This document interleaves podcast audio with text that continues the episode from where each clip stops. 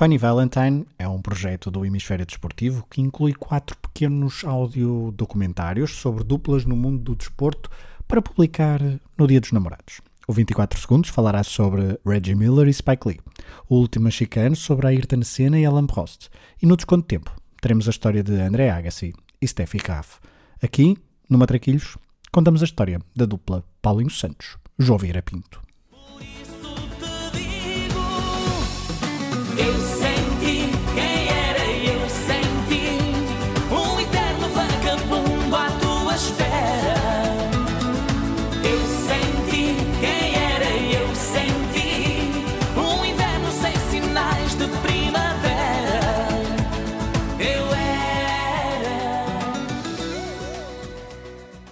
Os anos 90 do futebol português são território fértil para boas histórias, para episódios rocambolescos, para tragédias, para traições e para escândalos de todos os tipos. Talvez seja nesta década que os dirigentes do futebol português tenham começado a ganhar muito protagonismo em detrimento dos principais atores do jogo com o advento das transferências internacionais, dos milhões das transmissões televisivas e da massificação do futebol pela imprensa escrita e televisiva, foi nesta altura que brotaram, talvez como nunca, figuras marcantes do nosso futebol que nunca deram um pontapé numa bola.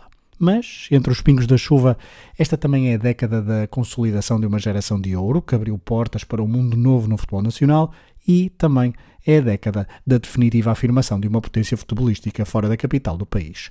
Paulinho Santos e João Vieira Pinto, homens do Norte, dificilmente se cruzaram na infância e na adolescência. Os cerca de 40 quilómetros que separam as Caxinas do bairro do Falcão, em Campanhã, podem ser percorridos, em 2022, em pouco mais de meia hora de carro. Mas isso é um luxo face à realidade dos anos 70, década na qual nasceram ambos os protagonistas desta história. Paulinho nasceu a 21 de novembro de 1970, nas Caxinas, território que, apesar de pertencer a Vila do Conde, tem vida, história e alma próprias. As pessoas de lá dizem que são das Caxinas, não de outro sítio qualquer. E se continua a ser assim hoje em dia, é fácil imaginar que esse sentimento há 50 anos era ainda mais vivo. Foi nas Caxinas que Paulinho Santos aprendeu quase tudo sobre a vida e sobre o futebol, o que para ele era a mesma coisa. Longe dos luxos das televisões, era pela rádio que Paulinho vibrava pelo Porto, enquanto jogava nas ruas das Caxinas e fugia da escola. Nove meses depois do nascimento de Paulinho Santos, o bairro do Falcão deu, deu as boas-vindas a João Vieira Pinto num dos bairros mais pobres do Porto, foi aqui que o futuro craque do Benfica e da seleção nacional começou a dar nas vistas, chamando a atenção de alguns clubes, mas não o suficiente do preferido e do seu coração, o Futebol Clube do Porto. Não trazemos as origens de ambos ao acaso, elas não são apenas uma nota de rodapé na biografia de Paulinho Santos ou de João Vieira Pinto. Miguel Lourenço Pereira, autor de vários livros sobre a história do futebol, reflete sobre o peso da rua, do bairro nos futebolistas naqueles tempos, partindo daí para uma descrição de ambos os jogadores.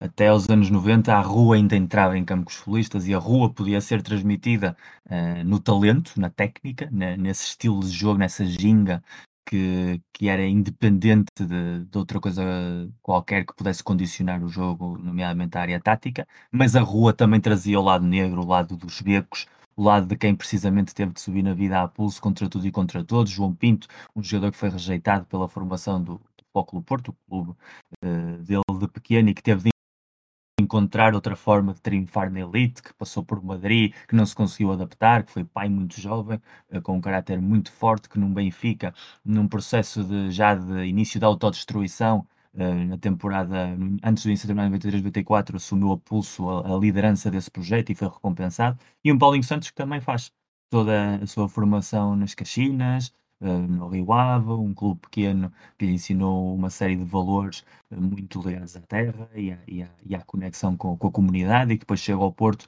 entra pela porta de trás, não é um jogador de, de primeiro nível, não é um jogador respeitado nem pela sua técnica, nem pelo seu know-how tático e sim, sobretudo, pela sua entrega, que era provavelmente uma das características mais valorizadas pelos adeptos do Futebol Porto nos anos 90, a capacidade de, de dar tudo pela camisola, e de certa maneira os dois também representam muito o que era tanto o Benfica de, desses anos 90 e o Foco Porto dos anos 90 encapsulam bem essa forma diferente de estar no futebol, mas partindo da mesma base.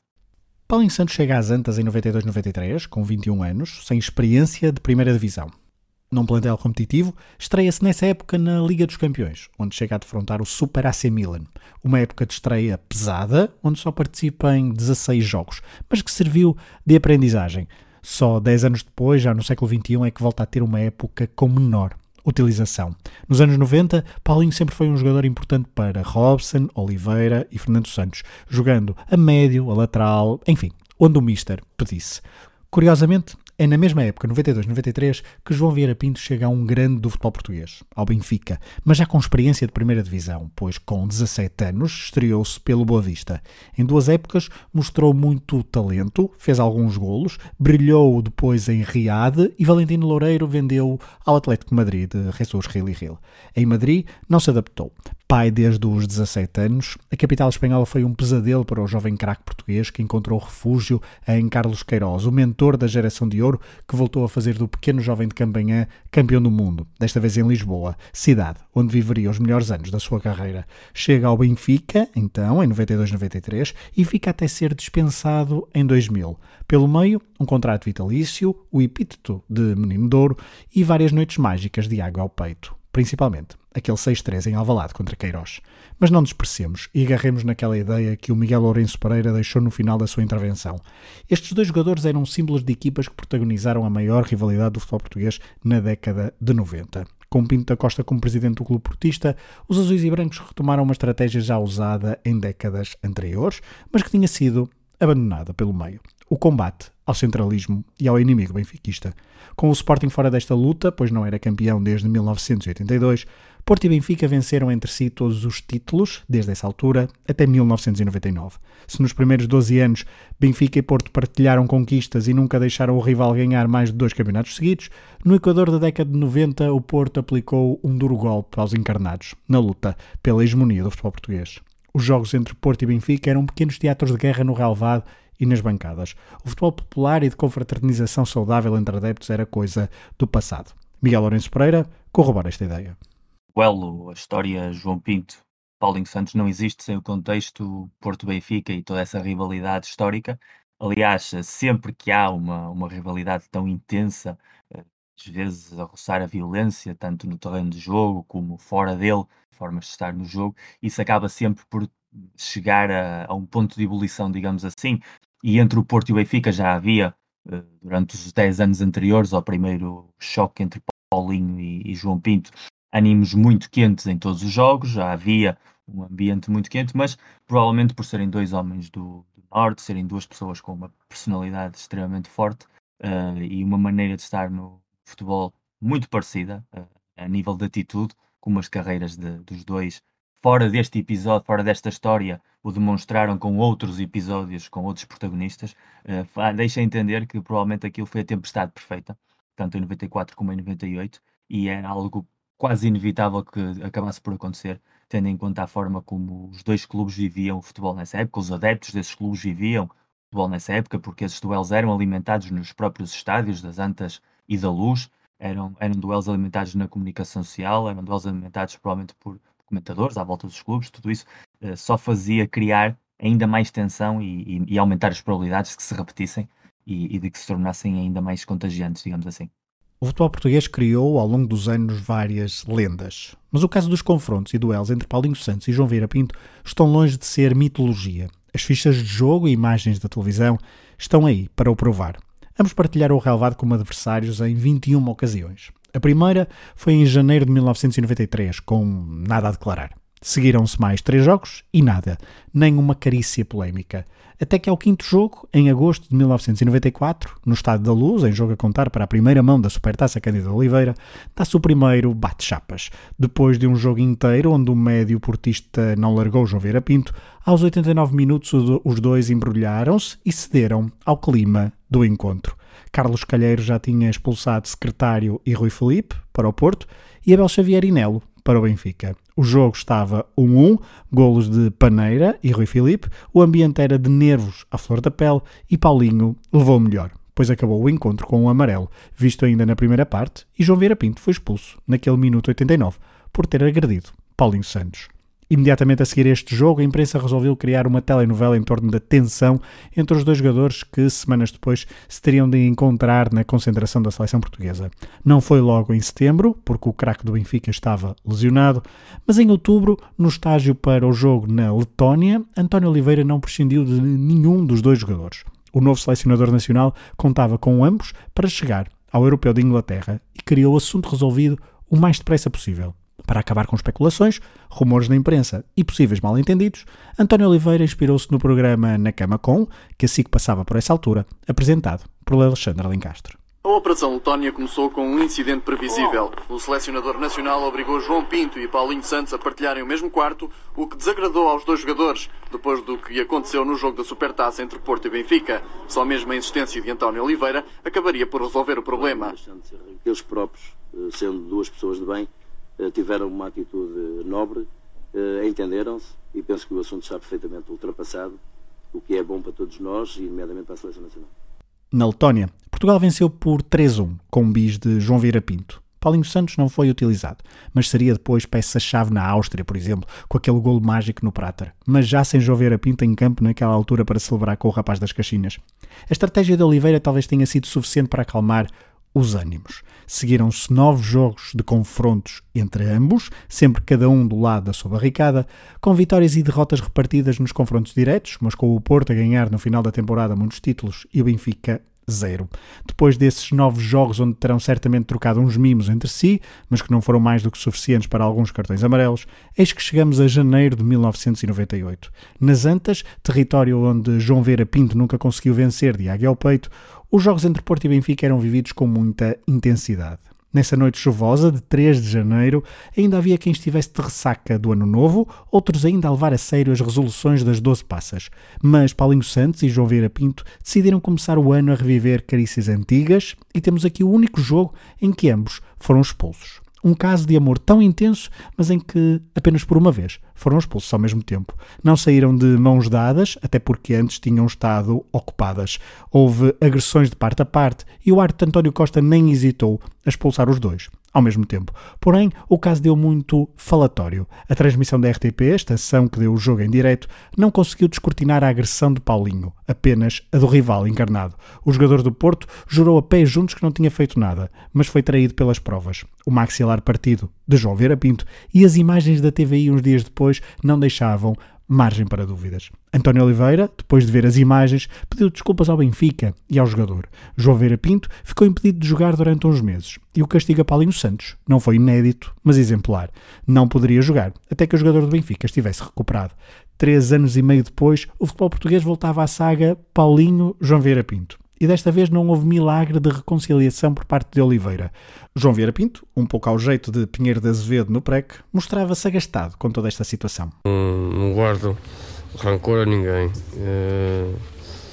Mas, como eu disse, lamento esta situação porque já não é a primeira vez que isto acontece. É... O prejudicado sou sempre eu e mais uma vez fui prejudicado, eu e o Benfica. Se o Paulinho Santos uh, lhe pedir desculpas, aceita? Mais uma vez. Depois deste incidente, a faísca entre os dois apagou-se. Voltaram a jogar um contra o outro, voltaram a partilhar convocatórias da seleção nacional, mas se houve tensão entre ambos, foi tudo às escuras. O que não desapareceu até aos dias de hoje foi a percepção dos adeptos em relação a este par muito pouco amoroso. Cada massa associativa ficou do lado do seu jogador. Nas Antas, elevaram Paulinho a herói e odiavam João Vera Pinto. Na Luz, passava-se exatamente o contrário. Não fosse ele o craque da geração de ouro que nunca abandonou o país e que tinha ficado por cá para tentar levar o Benfica à glória. Jorge Bertocchini, adepto do Futebol Clube do Porto e um dos autores do podcast A Culpa é do Cavani, recorda desta forma João Vieira Pinto, Paulinho e ainda o caso de 1998. Ora, o João Pinto era, era uma espécie de OG Jonas, né? pelo comportamento que tinha em campo, a matreirice que ele tinha para sacar uh, amarelos, penaltis, uh, criar situações de golo do nada. Uh, era um jogador que eu, que eu gostava de ter tido do meu lado. Um bocadinho a imagem do que aconteceu depois com o Maxi, por exemplo. Se tivéssemos chegado um bocadinho mais cedo, tínhamos tido. Era ouro sobre azul, era, era menino de ouro sobre azul, neste caso. O Paulinho era outro lado, era, era o suporte perfeito o João Pinto, mesmo imagem de raça, de luta, de talento, um bocadinho diferenciado, mas, mas o talento estava lá. eu estive lá em 98, no, no Royal Rumble daquela cotovelada. Uh, e cheguei a casa a questionar a imparcialidade de todo o mundo para com o Paulinho, que nada fez para merecer aquilo. E depois lá mostraram as imagens, acho que era da TVI. Uh, pá, ainda acompanhei essa, essa rábula de, de pré-VAR. Uh, a minha mulher ainda hoje, minha mulher que é vermelha de cima a baixo, ainda hoje me chateia a cabeça com o mostrem as imagens, eu não vi nada, o que é que aconteceu? Ninguém viu nada, mostrem as imagens. E depois lá, lá se mostraram e lá se viu. Uh, vibrei com ele também em 96, em 2000, uh, e é curioso porque eu vi a jogar mais de 20 vezes, e fui confirmar, e o único jogo que vi uh, o Futebol Clube Porto a perder contra o João Pinto foi em 2004, já com ele no Boa Vista, muito depois de, da época áurea. Coisas.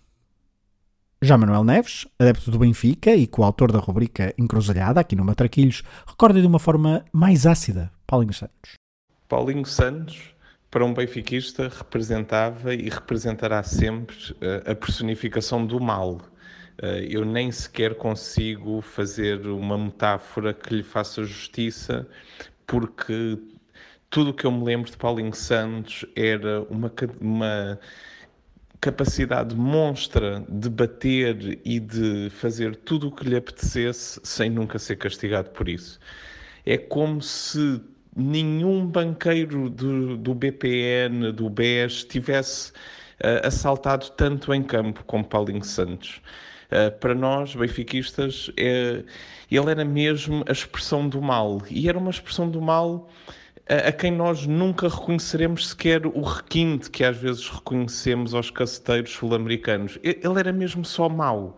Uh, batia, batia e batia e, e, e nunca era castigado por isso.